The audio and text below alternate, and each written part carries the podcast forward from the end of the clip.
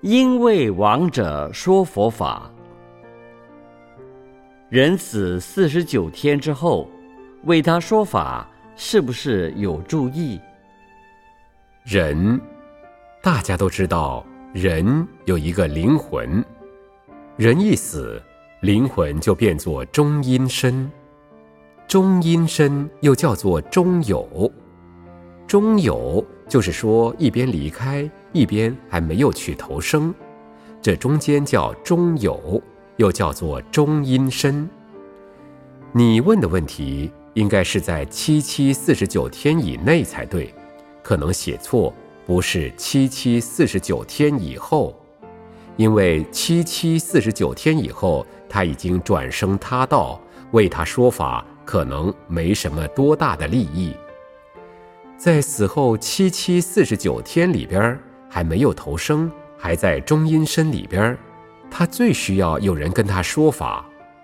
假使说他的善业很大，一死马上升天，那很好；有的罪业很重，死了马上下地狱，那是他的罪业所感。就是不好不坏，中间这种人很多。有很多的人平时行善，可是到了临死的时候。妻子放不下，或先生放不下，小孩子放不下，还有财产没有登记，还有钱没有拿回来，等等。这种情况，死了以后，七七四十九天没有人为他说佛法，他死了一定是堕鬼道。假使说有人为他超度，再加上过去行善的功德善业，或许他能够解脱，也不一定。假如为他说法的人很有修行、很有道德，那么跟他说的话更加管用。